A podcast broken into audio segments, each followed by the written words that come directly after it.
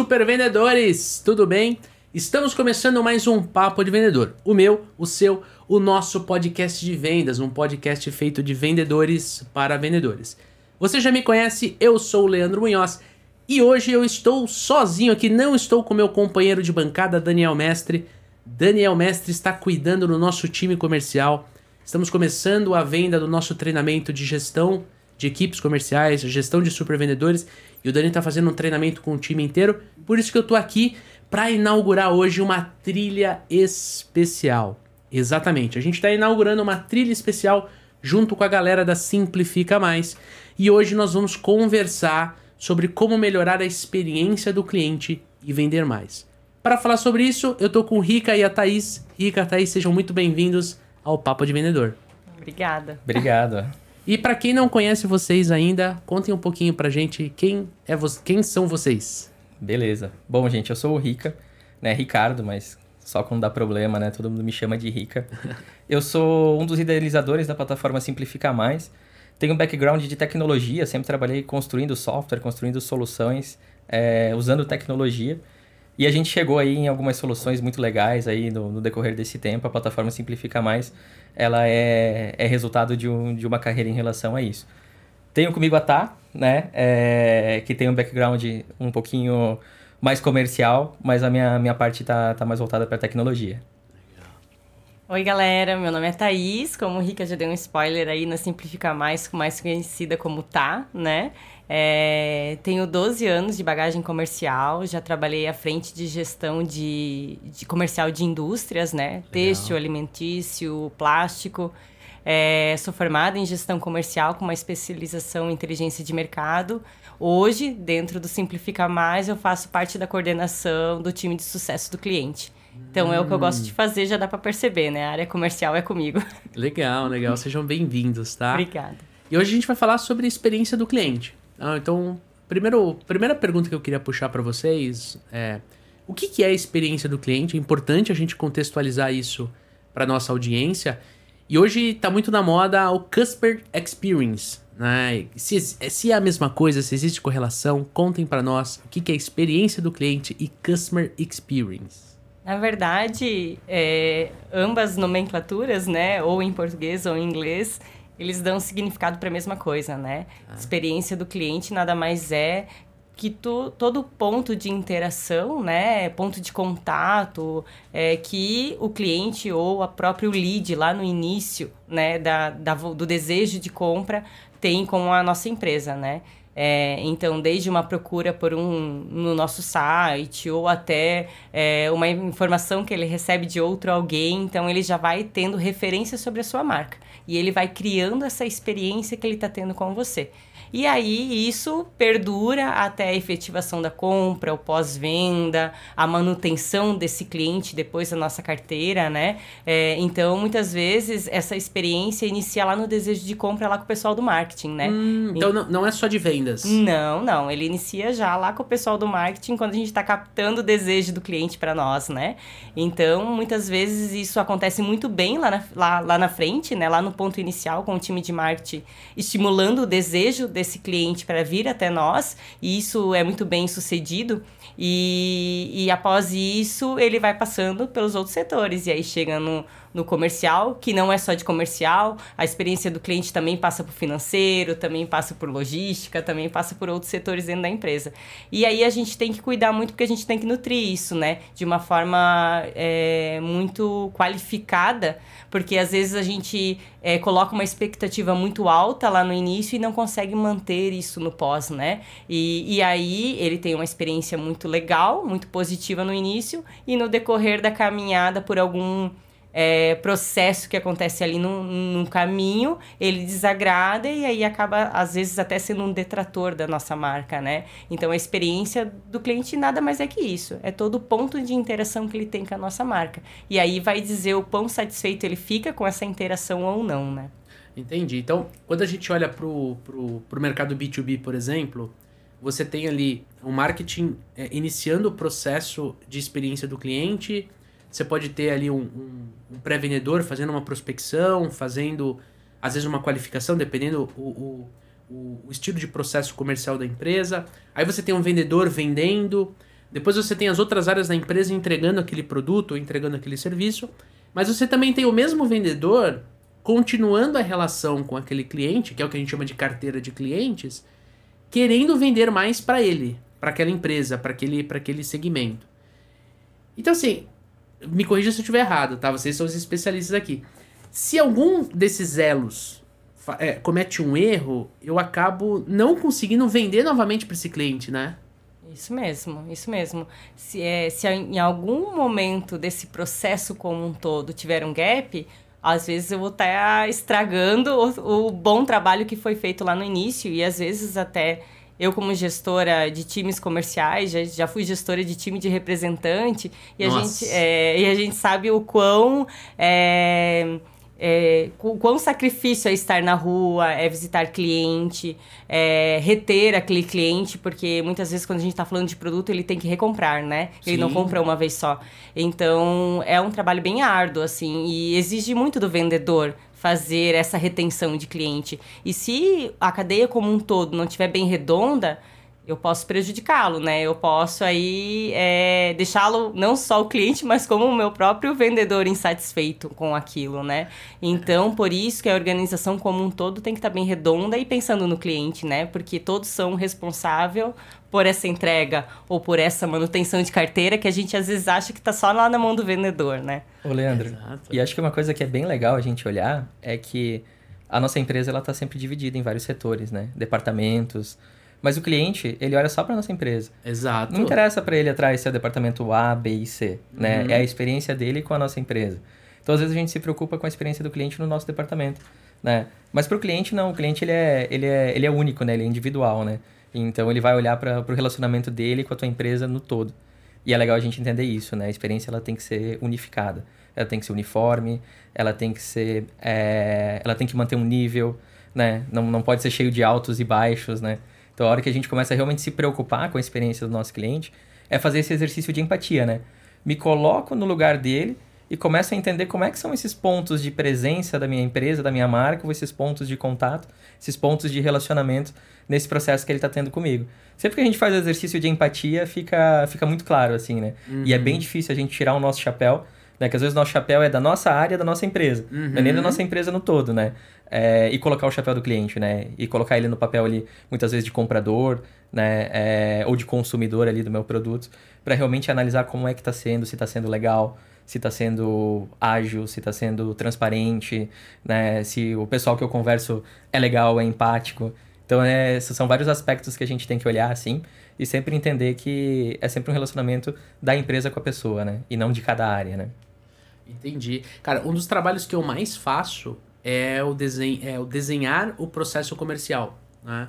Então, eu, geralmente eu, eu reúno os vendedores, gestores, líderes e tudo mais, e a gente aplica um workshop onde a gente sai desse workshop com o processo comercial montado.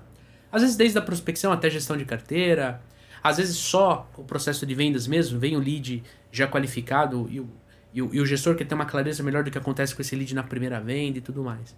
E uma das coisas que eu sempre falo é, gente, vamos pensar no processo não olhando para nós, mas a gente precisa pensar no processo olhando para o cliente, que é a empatia que você acabou de trazer. Agora, eu, eu nunca tinha pensado em de repente uh, trazer. Já tinha já tive experiências, né, de vir outras pessoas de outros setores, mas eu nunca tinha pensado como uma obrigatoriedade. Ó, vou fazer um workshop aqui, eu quero que você traga alguém de logística, alguém do financeiro, alguém do RH para participar junto com os vendedores para eles terem uma visão global. Porque eu acho que até dentro da empresa, né, Rica, o, o, o, lance da experiência do cliente, ele acaba ficando muito que, não de forma correta, mas muito dentro da, da, da obrigação do vendedor. Acaba ficando, né? A, a, a empresa acaba delegando isso, né, para a área comercial. E, e ela acaba se esquecendo que o cliente é o ativo mais importante de qualquer empresa, né? É por isso que ela existe, né? Exatamente. É. E por que, que só o comercial precisa se preocupar com essa experiência?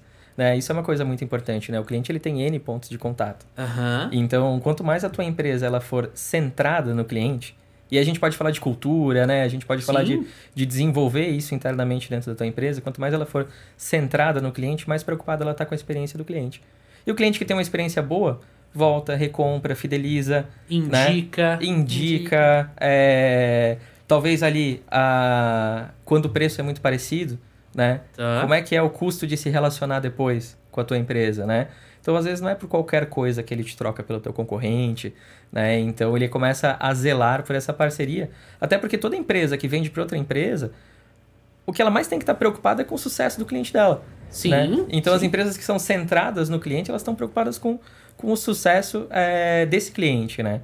Então, se a gente tiver todas as áreas trabalhando isso, pensando nisso, obviamente que a parte comercial ela está mais na frente. Ela aparece mais, ela está mais exposta ao cliente. Aham. Mas a gente precisa internalizar essa cultura. Alguém, se a, na tua empresa não tem isso hoje, alguém tem que puxar. Ah. O comercial é uma ótima área para trazer isso, porque reflete no resultado de uma maneira bem, bem rápida, né? E se a gente pudesse dar algumas dicas assim pontuais, né, para principalmente para quem tá no B2B, tá?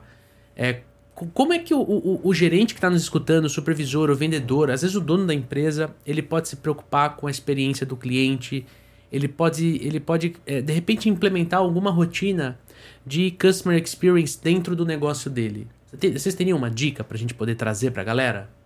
Eu acho que o ponto principal dentro da organização, dentro da empresa, é fazer com esse gestor tem que fazer com que os outros gestores também comprem essa ideia, né? Não só o comercial. Não só o comercial. Então eu acho que é, mostrar a responsabilidade que todos têm Uhum. sobre aquele bem precioso que é o cliente, eu acho que já coloca um pouco o chapéuzinho em cada um para fazer com que todo o processo é, desenrole com mais qualidade, com mais assertividade, muitas vezes, né? Então, acho que o ponto, acho que principal é empatia, né? É, é vender isso para a organização, para a empresa como um todo, né?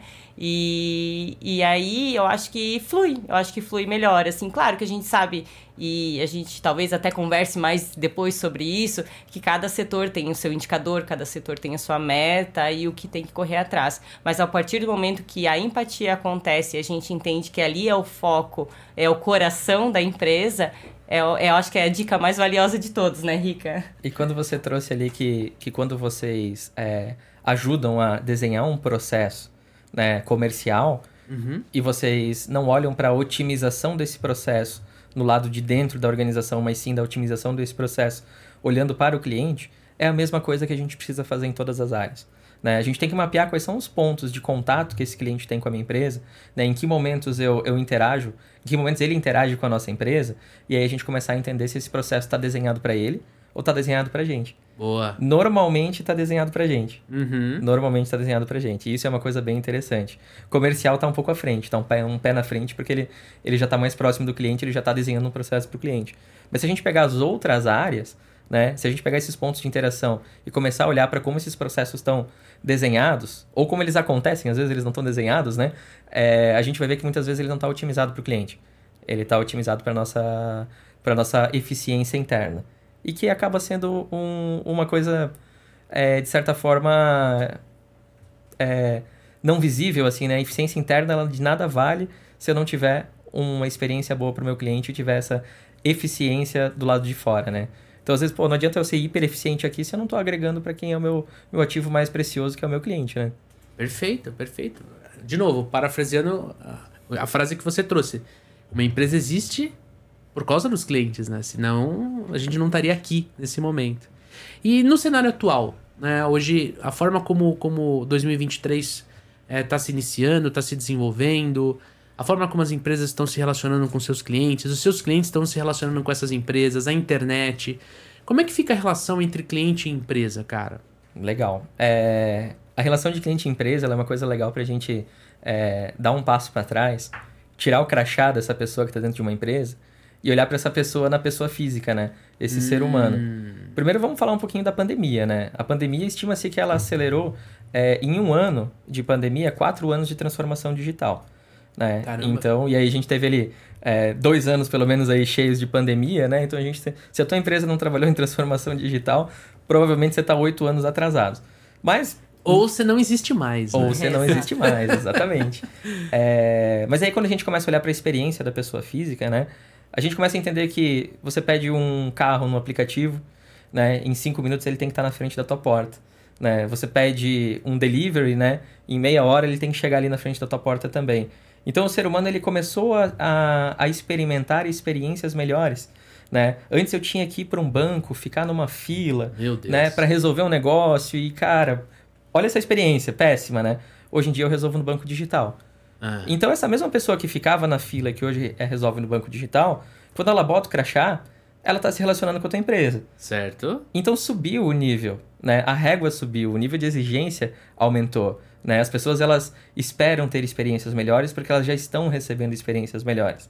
No relacionamento B2B, a gente tende a ter um gap, né? A gente tende a ter um gap, a gente tem uma diferença na experiência, né? É, Eu trago sempre como exemplo quando você pega, perde, por exemplo, o boleto da tua conta de água ou de luz. Meu Deus. Normalmente tu entra no site, vai sozinho, resolve. Às vezes tu- o teu cliente perde o boleto ali da, da tua empresa, qual é a experiência que ele está tendo? Ele está tendo que mandar um e-mail, esperar um, dois dias? Ele está tendo que ligar, passar por uma secretária, chegar num time financeiro? Aquele cara que às vezes não está de bom humor, né? É, não foi talvez, não está com um olhar de experiência do cliente, né? Vai fazer, vai dizer que vai fazer daqui a 15 minutos, vai esquecer.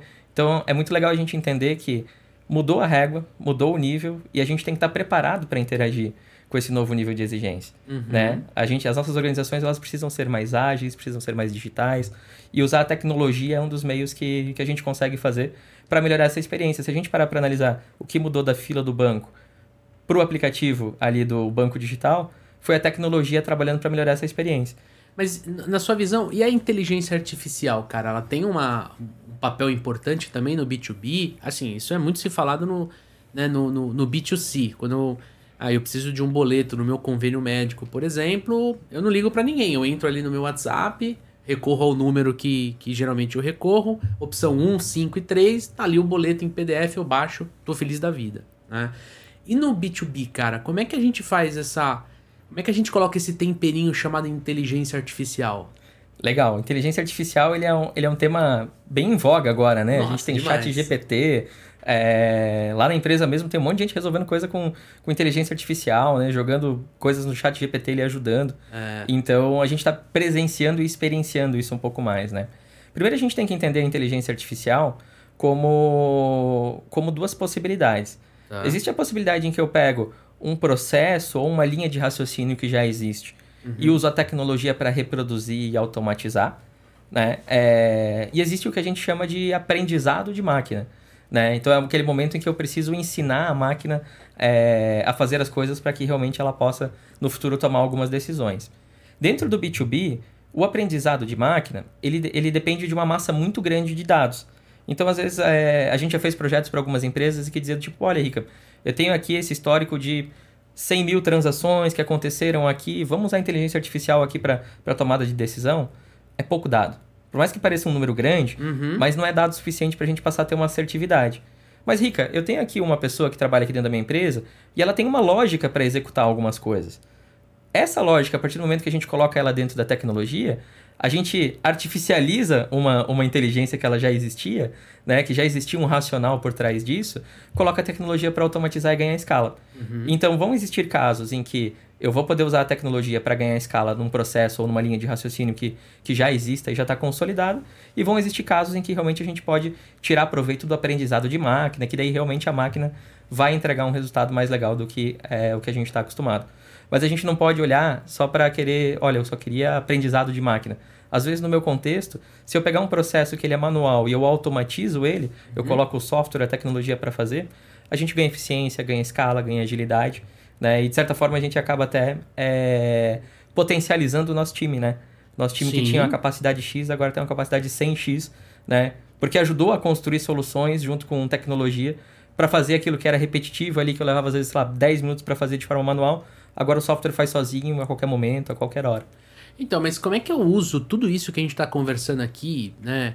Bot, é, é, inteligência artificial, o- a relação P2P, né? Pessoas para pessoas. Como é que a gente usa tudo isso dentro de uma relação B2B, uma relação que, de repente, é, eu estou trabalhando numa empresa e eu preciso comprar daquela empresa, eu não tenho autonomia para procurar outro fornecedor, por exemplo. Como é que a gente coloca esse, esse tempero todo dentro de um, um outro prato que não do B2C, cara? Cara, bom, a gente tem. A plataforma Simplifica Mais foi focada nisso, né? A gente nasceu, Nasceu para isso. nasceu para isso. Aham. Então vão, vão existir empresas de software que já estão preocupados em acelerar ou entregar com tecnologia, uma experiência melhor para o teu cliente. Né? Então, existe a possibilidade de você buscar é, soluções prontas no mercado, existe a possibilidade de você buscar empresas para construir isso do zero. Certo. Vai muito da necessidade da tua empresa e até E do bolso. do bolso e, do, e da atuação do teu time de TI.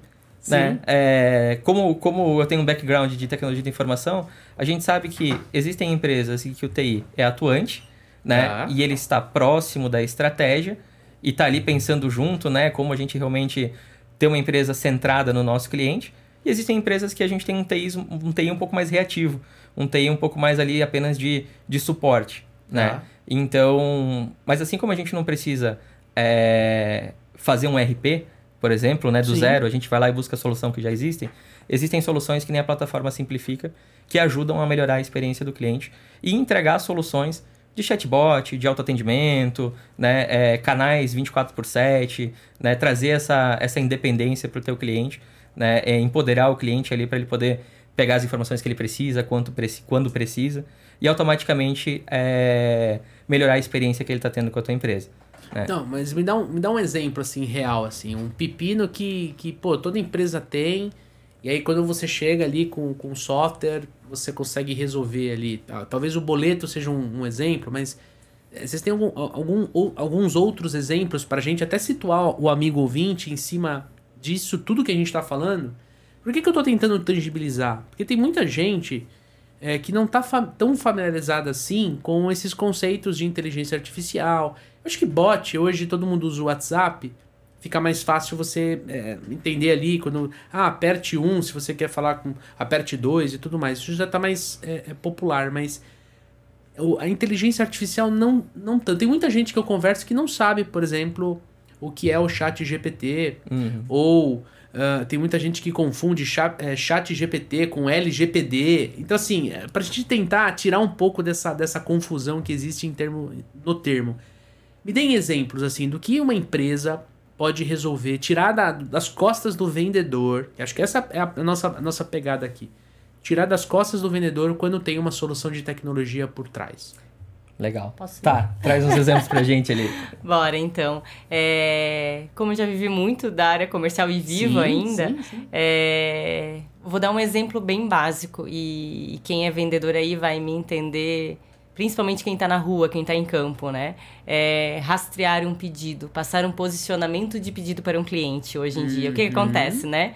Esse cliente, às vezes você está na rua, está visitando um outro cliente e, e esse cara tá no WhatsApp pedindo pra ti, pô, cadê meu pedido? Faturou, não faturou? Onde tá, onde não tá? Quando eu vou receber? E aí a gente tem que jogar essa demanda pra dentro da empresa, da indústria, né? E aí falar com uma segunda pessoa, que às vezes é do administrativo de vendas ou até da própria logística, esperar esse retorno, esperar a transportadora rastrear, às vezes por WhatsApp, né? E passa um posicionamento, ah, o seu, a sua mercadoria está em São Paulo, mas tem que, né? é, o destino é Nordeste, né? Digamos assim.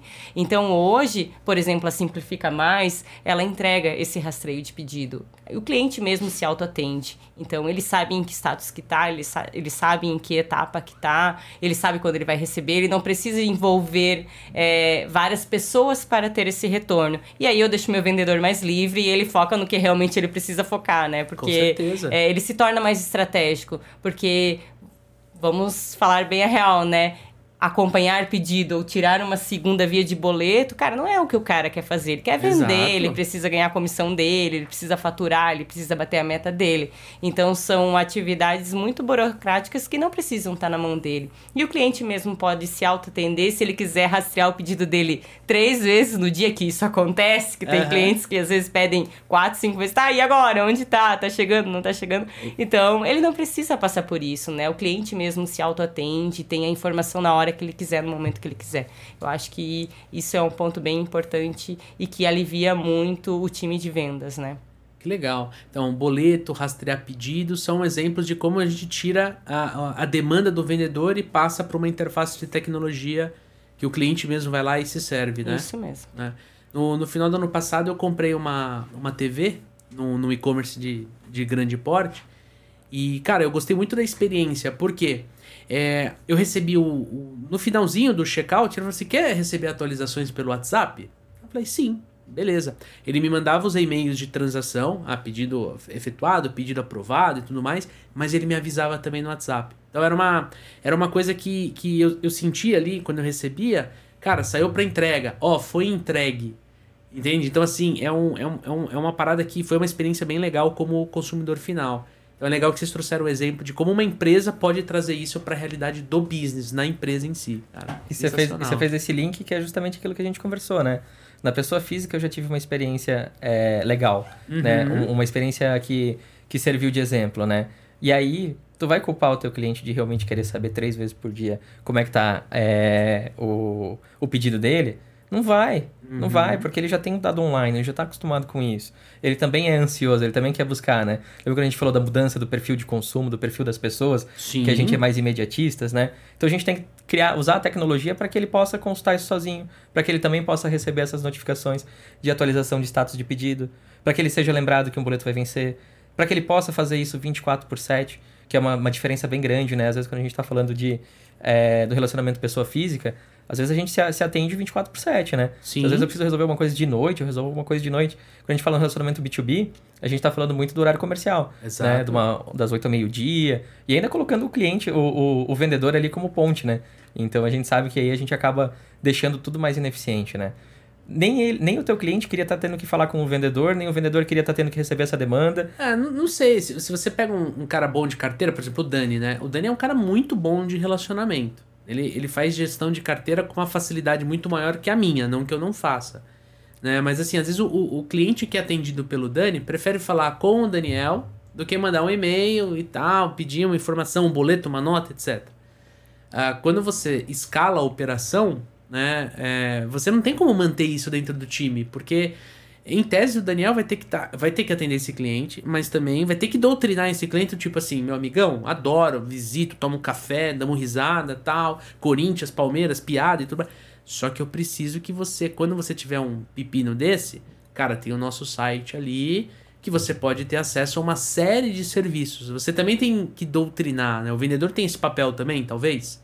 Tem, tem, eu acho que é muito importante. Até porque, se a gente olhar para o nosso cliente, ele tem um, um, um capital social que ele pode gastar, né? Ele tem um tempo para interagir com pessoas que ele pode utilizar. O tempo dele é escasso, o nosso é também. Sim. É, então, o que, que a gente precisa? A gente precisa consumir esse tempo do nosso cliente da melhor maneira possível. Que é conversando com ele sobre como, como potencializar o negócio dele, sobre que produtos eu posso trazer para ele, sobre como junto a gente pode crescer. A partir do momento que a gente gasta esse nosso tempo é, resolvendo questões administrativas, questões burocráticas, questões que o cliente poderia resolver sozinho, a gente está sendo ineficiente.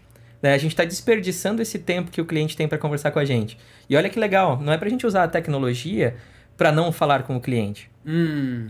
Isso é desculpa de quem quer se esconder. A gente não tem que usar a tecnologia para não falar com o cliente. A gente tem que usar a tecnologia para que quando a gente vá conversar com o cliente, a gente tenha o tempo suficiente para falar sobre o que interessa. Sensacional. É isso aí. E, então quer dizer que eu não preciso só usar o WhatsApp para falar com o meu cliente, né? Eu posso ligar para o meu cliente, posso visitar o meu cliente também. Com certeza. eu acho que a proximidade ela é uma coisa muito importante. E a gente traz ah. isso muito porque a, a Dapcom e a Simplifica, né? É, até para todo mundo entender, a Dapcom é uma empresa de tecnologia, Simplifica é um produto da Dapcom. Tá. É, a gente também percebe que estar próximo não necessariamente é estar atrás, né? Eu ligar eu construo uma proximidade muito maior do que mandar um e-mail. Sim. Né? Então. E ambos são meios digitais. E ambos são importantes. E ambos são importantes, né? Só que se em vez de construir essa proximidade, eu sempre vou ficar só mandando um e-mail, porque eu não quero conversar, né? Porque eu não quero desenvolver esse relacionamento, em pouco tempo é, somos pessoas estranhas. Sim. Se eu escolho o meio correto, em pouco tempo a gente é amigo, em pouco tempo a gente se conhece pouco tempo a gente troca uma ideia sobre o futebol, sobre o time, e aí realmente constrói esse, esse relacionamento para para perdurar, né? Ah, e aí deixa de ser um relacionamento comercial para ser um relacionamento de fato, né? Onde você faz negócio, mas você também conhece a pessoa, conhece a vida da pessoa e tudo mais. Cara, mas uh, até avançando na próxima pergunta aqui, a gente está falando muito, né, de inteligência artificial, de bot, né? Então, em tempos de inteligência artificial, é, esse, esse, esse, tempo em que o bot, a utilização de bot tem crescido. Hoje você tem vários tipos de bot. A gente mesmo usa automação dentro das mídias sociais, por exemplo, para nos ajudar a entregar mais o nosso conteúdo. Né? Como é que o vendedor ele pode se destacar? Porque a gente. Eu recebo muito essa pergunta, ah, então quer dizer que a profissão de vendas vai acabar? Né? Acho que é, é um assunto para a gente falar agora. E quando a gente fala de inteligência artificial, será que não estamos desumanizando o atendimento, tirando o, protagon, o protagonismo do vendedor e levando esse protagonismo para um local onde pouco se fala de humanidade e muito se fala de inteligência artificial de máquina? Cara, é assim, é, eu acredito que o papel do vendedor nunca vai morrer. Eu sou dessa defensora, né? Eu acho que, cara, é a, a função e o objetivo do vendedor, ela é muito bem desenhada, né? Uhum. E e o vendedor é o motor da empresa, né? É, é, eles que correm atrás do negócio, que também fazem as coisas acontecer. Claro que tem todo o time de suporte por trás da empresa, mas ainda assim é pro motor, pro carro funcionar precisa do motor e os vendedores, né, são os motores, né, Sim. que puxam o negócio. Então eu acho que assim é, é, é importante é, deixar claro, né, e a gente pensar sobre isso que é, a inteligência artificial e tudo que vem com ela vem para facilitar a vida do vendedor. Para que a gente chegue no ponto que o Rica falou ali, né? Para que esse vendedor utilize mais o tempo social e até estratégico dele fazendo negócios e fazendo negócios com qualidade, cuidando da experiência do cliente, né? Uhum. É, e, essa parte artificial vem para quê? Para burocracia, para coisas que ele não precisa de, demandar energia e, e muito fosfato para realizar, né? Cara, eu vou me dedicar às coisas estratégicas, eu vou trazer negócio para a empresa, eu vou fazer a gestão da minha carteira, né, a fundo. Então, é, eu vejo que a, a inteligência artificial vem para somar, ela vem para ser par do vendedor, ela pra, vem para ser aliada do vendedor. E porque o papel dele é muito bem definido. É ele que tem que correr atrás do negócio para acontecer. E sempre vai ser assim, né? Não vejo que isso vai morrer. É, eu acho que não vai morrer, eu concordo com você. Só que ele vai ser ele vai ser transformado, sabe? É, eu, eu, eu, eu venho de uma escola de vendas em que eu, eu aprendi muito sobre vendas é, quando eu tinha 8, 9, 10 anos de idade, é, visitando, é, visitando empresas com o meu avô. Meu avô era representante comercial, ele vendia máquinas de costura, então ele visitava muitas confecções, principalmente no interior de São Paulo. Né? Ele fazia a rota ali de Piracicaba, Rio Claro, enfim. E assim, é, eu vi o meu voo ao longo dos anos tendo cada vez mais dificuldade de conseguir fazer uma venda do jeito que ele fazia, porque a internet começou a surgir. Então, quando ele levava uma proposta de uma máquina, o cara falou assim: tá, mas eu tô vindo aqui num site novo aqui, chama Mercado Livre, né? Pô, esse que você tá me vendendo por mil aqui tem por 750. Então, é, o meu voo ele teve. Ele, ele acabou se aposentando por contrariedade e tudo mais. Hoje tem uma vida super confortável por causa de vendas, mas eu percebi que isso foi mudando ao longo do tempo. Então, eu não acho que a profissão vai morrer, mas aquele vendedor que tem uh, que não desenvolve o cliente, que não trabalha para ajudar o cliente a ter sucesso, que é puramente uma relação comercial, esses três tipos ele, ele, ele vai ter muita dificuldade de sobreviver. Porque a partir do momento que eu não sou mais o cara que o Rica liga para pegar o boleto, ele resolve isso pela internet, eu posso imaginar que eu tô perdendo o poder de relacionamento com o Rica. Entende? Uhum. Ao invés de eu pensar por esse lado, né? E aí esse lado vai me levar para um, pra um, pra um pensamento de escassez. Ah, ele vai. Ah, ele deve estar tá comprando com outro, ele deve estar. Tá... Não. Ao invés de eu ir pra esse lado, eu tenho que. Legal, ainda bem que ele está fazendo isso. O que, que eu posso fazer agora com ele para ele comprar mais de mim? O que eu posso fazer com ele para ele vender mais da, do meu produto? Entende? Ele vai, o vendedor ele vai ter que mudar muito a forma como ele é, é, é, faz gestão de carteira, ele, ele conduz esse relacionamento comercial. Porque isso eu acho que dificilmente a máquina vai conseguir fazer. Entende? É, eu já. Cara, o último treinamento que a gente deu no Paraná, eu tava conversando com um vendedor na hora do almoço, e ele virou para mim e falou assim: Cara, quando acaba o nosso produto, ele, ele, ele trabalha no mercado agro e ele atende é, pecuaristas, basicamente, né? Ah, e aí, quando acaba, o, o, o, produtor me liga, e às vezes é sábado à tarde, né? É, eu ponho, eu vou na empresa, ponho o produto dentro do carro, eu rodo 150 km, entrego o produto, tomo uma cerveja com ele e volto. Ele, eu falei, caramba, cara, sensacional isso. É, é, se você parar pra pensar num sábado à tarde, 150 pra ir, 150 pra voltar. E eu falei assim: qual é o volume do pedido? Eu falei assim: ah, cara, eu tiro esse pedido que eu tô te falando, foi 7 mil reais. Eu falei, puta, cara, é um, é um volume pequeno no ponto de vista de, de valor e, e de comissão até tal. Mas o cara fez isso, né? Ele fez isso. Aí eu te pergunto: será que a máquina vai fazer isso? Entendeu? E esse cara, se, se um concorrente dele for lá na fazenda bater na porta, você acha que esse cara vai dar ouvidos? Ele pode até dar ouvidos, mas dificilmente ele sai. Vocês concordam comigo? Com certeza, eu acho que. Primeiro é. É uma questão de. A construção de um relacionamento é uma coisa muito importante, assim, né? Sim. É, a gente confia na máquina como confia né, é, em pessoas que a gente conhece. Aham. Eu, particularmente, ainda tenho confiança muito maior nas pessoas com quem eu me relaciono. Sim. E a sim. tecnologia, a gente tem que olhar com a tecnologia como um potencializador. Ele permite que o vendedor faça mais. Né? Uhum. Então eu posso, é, se eu tinha uma capacidade de relacionamento com X clientes, talvez com tecnologia eu possa ter X vezes 2, X vezes 3. Uhum. Porque a tecnologia está trazendo isso para mim. E quando a gente fala é, do ser humano, né, eu acho que isso é uma uma coisa muito legal. É a máquina mais avançada e mais é, criativa, né, inteligente que a gente tem até agora. Uhum. Né? É, e o computador ele não vai, não vai chegar nesse nível, né, de criatividade e de construção de relacionamento do jeito que a gente tem e principalmente os times comerciais têm.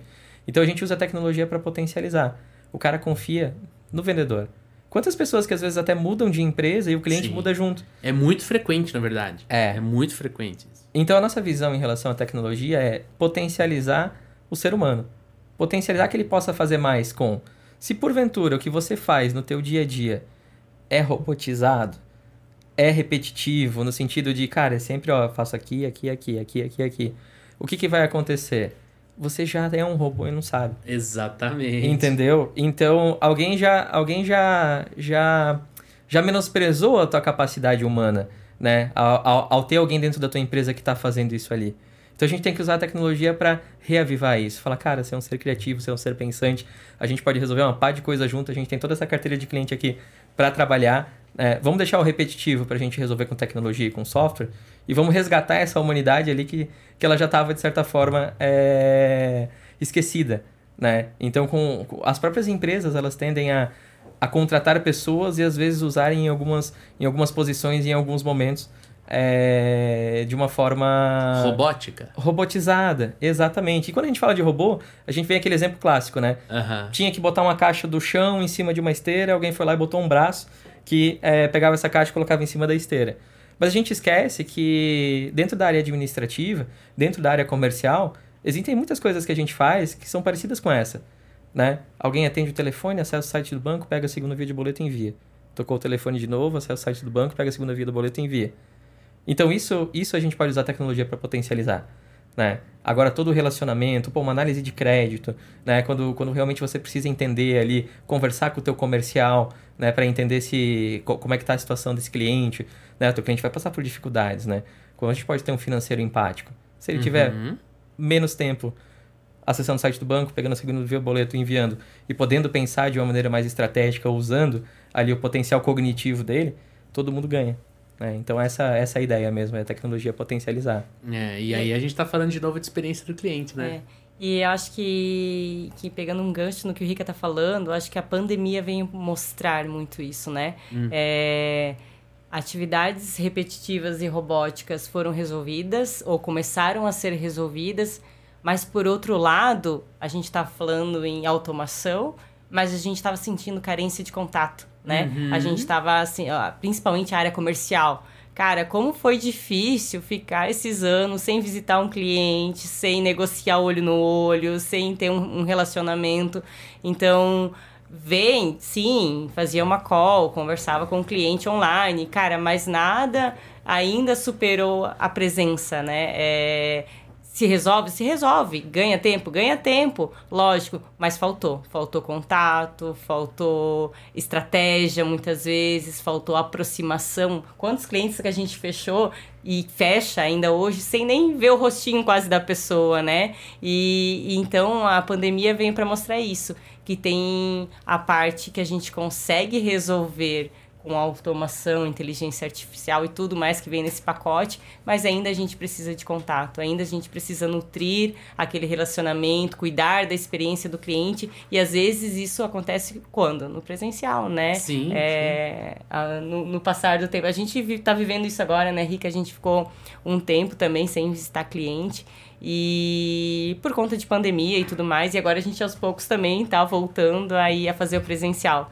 E às vezes a gente volta, né, para pro Simplifica e fala, cara, a gente notou um monte de coisa que a gente não notou em vídeo, em, em call, em call e, e, isso traz, né? Então, é, eu acho que nada vai superar isso ainda, né? Por mais que venham várias inteligências, a, a, o, o poder humano, a humanização sempre vai existir, ainda mais aqui no Brasil, né, gente? Que a gente é coloroso e gosta disso, né?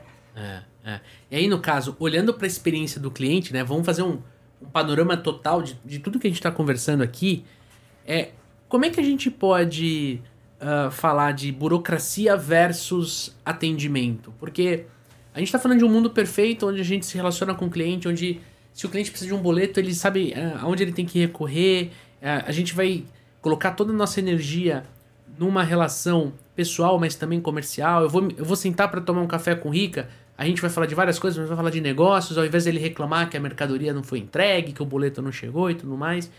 Mas até onde isso é burocrático e até onde isso atrapalha ou ajuda no atendimento? Né? Contextualizando toda a experiência do cliente, o nosso, nosso episódio hoje. Uhum. É, é, acho que a gente é, falou muito sobre isso no decorrer dessa conversa, né? É, a gente vem passando por uma transformação muito grande, né? E uma evolução muito grande. E acontece que ainda algumas empresas é, têm aquela sensação de que tudo viveu, está dando certo, né? Então, em time que se está ganhando não se mexe. É. Né? Mas é, aí, na outra ponta, a gente tem a transformação das pessoas, o P2P, que nem o Rica falou, né? Então, tem burocracias que são necessárias serem resolvidas, né? Tá. Tem burocracias que sempre vai existir e precisa para que o processo operacional como um todo é, desenrole e tenha sucesso, né? Mas quando a gente olha para burocracias pequenas que não têm a necessidade cara, é, é a experiência do cliente que está contando, né? uhum. Então, é, é esse ponto que a gente tem que resolver de burocracia. Ok, pode ser que a gente tenha mil outras que a gente não consiga dar uma solução. Mas para quando a gente fala de cliente e a gente consegue resolver isso, tirando essa burocracia, deixando o cliente ter uma experiência de autoatendimento, ou de facilidade, ou de agilidade, cara, a gente está ganhando com isso, né? E principalmente o cliente. E principalmente o cliente, exatamente. Ah. E algum exemplo de, de que a gente possa trazer para o amigo ouvinte, onde a gente fala assim, cara, a gente eliminou uma burocracia e, e o cliente teve uma sensação de que está sendo melhor atendido?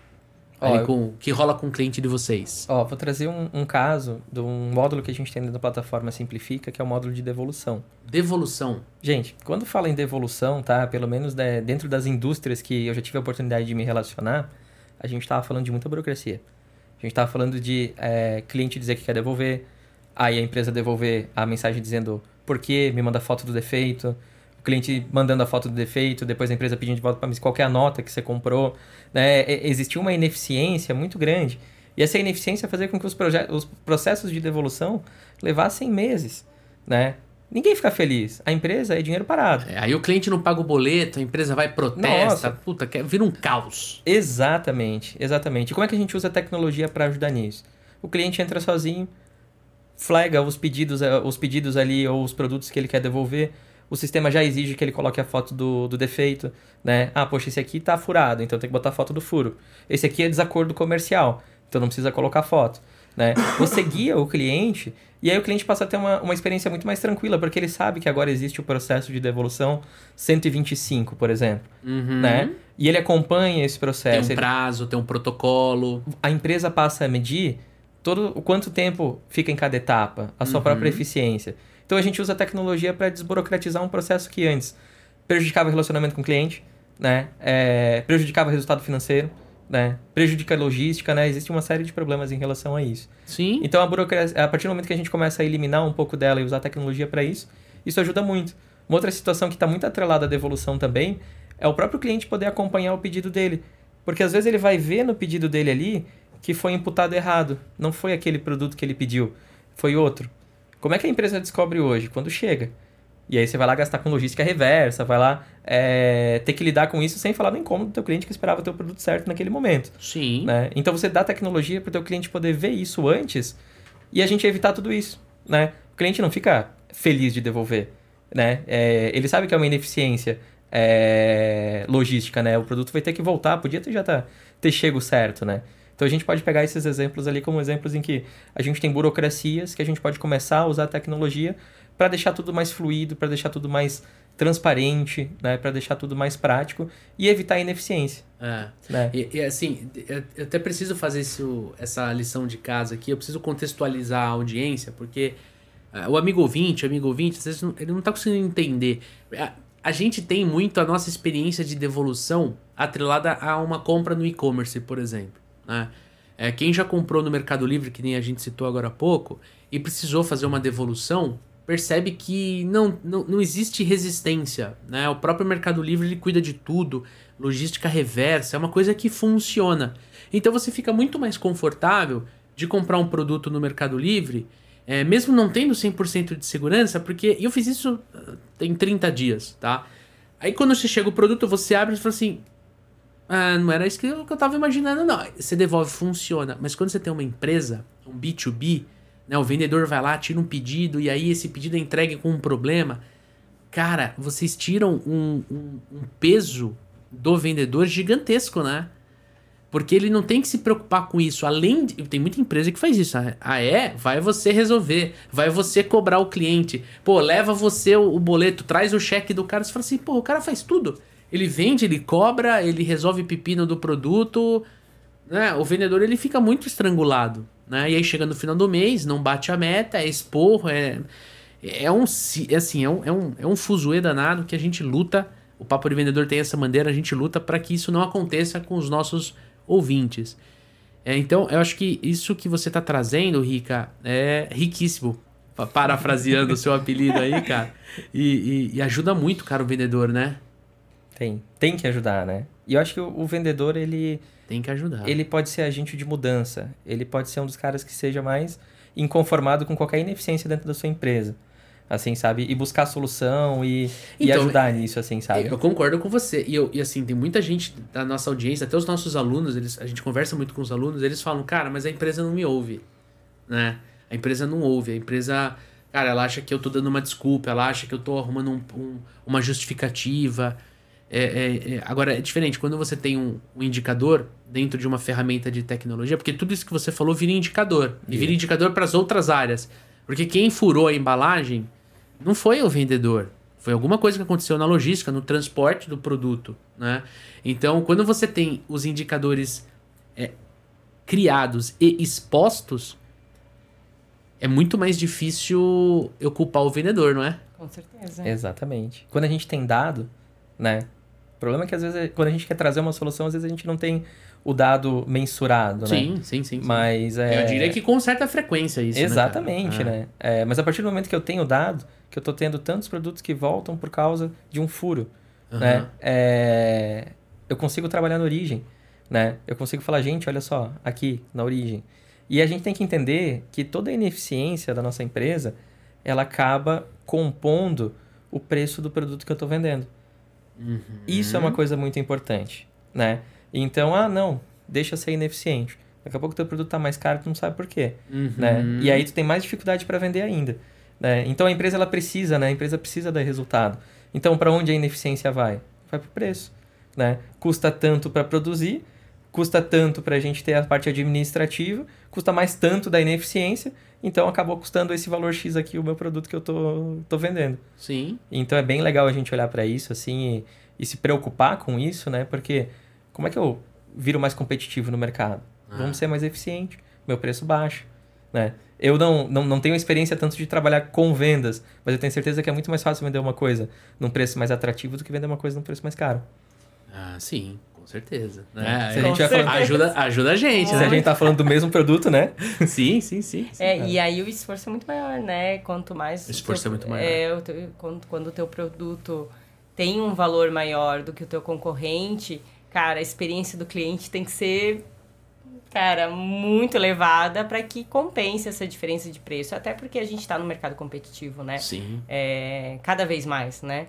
Então, com certeza, o preço é, é ponto-chave, mas tem vezes que a operação não consegue sustentar isso. E aí vem os aumentos por uma ineficiência operacional ou por um outro custo que acaba quem sofre é o vendedor também. Sim. Porque é ele que ainda vai ter que levar, levantar aquela bandeira de bater ainda a meta dele com um preço maior de tabela, né? Então se torna bem difícil. E as empresas também têm a tendência a criar processos pensando no processo interno, não no processo externo, né? Então, Uhum. acho que o exercício de o vendedor estimular os outros setores a pensar, tá, e você? Se fosse você nesse processo, se fosse, né, você fazendo essa devolução, você estaria feliz ou estaria insatisfeito com, com, com esse negócio, né? Uma então, é, é. E aí, e aí, como a gente se vê fazendo essa operação? Às vezes a gente está tentando fazer um processo muito bem elaborado para nós internamente, mas será que vai rodar externamente? Vai rodar para o cliente? Ele vai estar satisfeito com isso? Ou a gente agilizando, automatizando ou tentando deixar fluido? Cara, a experiência dele não vai ser bem melhor e vai entregar o que a gente precisa, né, no final. Sim, sim, sim. E olha, é, pro amigo ouvinte, eu gostaria de fazer dois convites aqui, tá? Primeiro deles, vocês perceberam que a gente é, falou muito de outras áreas, né? Então, se, se faz sentido para você, compartilhe esse episódio com as outras áreas da tua empresa. Se você, tá, se você está como vendedor hoje, compartilha com teu líder, compartilha com teu gestor, supervisor, com o dono da empresa. E se quiser, manda pro gestor financeiro, manda pro gestor é, de RH, de logística, e explica, olha, é um podcast de vendas, mas eles estão conversando sobre a experiência do cliente para nós vendermos mais. Quem é nós? É a empresa. Né? E é evidente que a experiência do cliente estando cada vez melhor, a empresa, a empresa inteira vai receber é, é, é, frutos dessa, desse relacionamento. E você pode levar essa informação internamente. Então vai lá, se você está nos escutando no Spotify, tem um botãozinho para você compartilhar no- no- nos grupos de WhatsApp ou mandar individualmente no WhatsApp. Se você está no YouTube, só copiar o URL e manda para o pessoal. E o segundo convite é para você baixar gratuitamente o guia de tendências sobre experiências do cliente B2B. Aí eu queria perguntar, queria pedir para vocês contarem um pouquinho desse material que a Simplifica Mais muito cordialmente preparou para nossa audiência aqui para falar sobre experiência do cliente. Legal, gente. A gente traz ali é, várias tendências, né? Desde o do autoatendimento, da parte de você possuir chatbots, né? Às vezes a gente tem, tem- até tem que desmistificar, né? Porque às vezes a gente é impactado por um chatbot que não funciona Sim. e a experiência é ruim. É uma certa frequência, eu diria. Exatamente. Então é muito importante a gente entender que não é porque usou a tecnologia que a experiência for boa, foi boa. A gente Uhum. precisa fazer esse match acontecer. Tem que ser um chatbot eficiente. Né? A gente traz também um, um pouco sobre omnichannel, né? a importância de você estar em vários canais, Uhum. né? e como toda essa parte de transformação digital, como você pode passar a ter uma presença um pouquinho mais digital, tua empresa está um pouquinho mais pronta para se relacionar, até com as próximas gerações que estão vindo, né? Que já estão chegando ali, a geração TikTok ali, essa galera que já não resolve as coisas da maneira como a gente está acostumada, né? Sim. E precisa ter ferramenta, precisa é, ter solução para lidar com isso. Então é um apanhado geral, o nosso time fez um estudo bem legal, tem dado de pesquisa ali também bem interessante, então super recomendo aí baixar e compartilhar, inclusive, com as outras áreas também. Show de bola, show de bola. E lá na descrição do nosso podcast também tem um convite para você conhecer o método dos supervendedores, o nosso treinamento de vendas. Exatamente, quer desenvolver seu processo comercial, quer encontrar novas técnicas de vendas e inclusive ajustar os comportamentos para ter sucesso na nossa profissão, conheça o método supervendedores. Tem link na descrição. Estamos com turma nova aberta, então vai lá, se inscreve, converse com o nosso time para entender mais sobre o nosso treinamento e como nós podemos te ajudar a vender cada vez mais, melhor, mais rápido e com mais lucro. Gente, eu estou muito feliz com esse episódio aqui. Pro amigo ouvinte, esse episódio é o primeiro de uma série de quatro episódios. Né? Esse episódio aqui está saindo no finalzinho de março. E o nosso próximo episódio vai sair no dia 27 de abril. e a gente vai falar sobre a famosa briga comercial e financeiro. Por que, que a gente odeia tanto o financeiro das empresas, né? Quem vence essa batalha? Existe algum tipo de cooperação ou será sempre uma competição? Se você tem interesse em conhecer esse episódio, não esquece de assinar aqui no Spotify ou no YouTube para que a, o próprio, a própria plataforma te avise sempre que a gente lançar e fique de olho nas redes sociais que a gente sempre vai divulgar os nossos episódios. Gente, muito obrigado pela participação de vocês. Considerações finais, fiquem à vontade. Quer começar, tá? Eu acho que a gente espera ter contribuído bastante, né, Rica? Contribuiu. É, para que a gente vivencie um pouco mais a realidade do cliente, né? E a gente está aqui vestindo a camisa do vendedor também para ajudar o dia a dia deles, né? É, e o foco é isso, é a experiência do cliente, a gente lembrar disso, né? De, de pé a ponta, né? Isso aí. Beleza, gente. Consideração final. Contem com a Simplifica Mais, tá? É, para ajudar nos desafios. É, conheçam as nossas soluções. Mas se vocês tiverem também, o pessoal fala muito de dores, né? Agora eu gosto mais da palavra desafios, né? Desafios, boa. Compartilhem com a gente. A gente é uma empresa que adora resolver problema com tecnologia e transformar o dia a dia, né? A gente é muito é, gosta muito do empreendedorismo brasileiro, gosta muito de, de trabalhar para que a gente construa organizações mais eficientes e mais competitivas. Então, considerem já a plataforma Simplifica e a Adapcom como parceiros de tecnologia e dos seus negócios. Fiquem super à vontade para entrar em contato com a gente. Boa. Baixem o material ali na landing page deles, tem bastante informação sobre a Simplifica Mais. Vocês vão poder conhecer um pouquinho das soluções, não só ter o conteúdo do guia de tendência, mas principalmente entrar em contato com eles. Tenho certeza que vai ajudar vocês na experiência de atender o cliente, do cliente comprar com vocês. Beleza? Já sabe, na segunda-feira, hoje é quinta, né? Lançamento especial do, do Papo do Vendedor. Na segunda-feira tem episódio novo no ar. Já se inscreve aqui no Spotify ou no YouTube para você receber essa notificação. Episódio super especial que eu tenho certeza que vai agregar muito no teu dia a dia. Tamo junto, forte abraço, boas vendas e sucesso!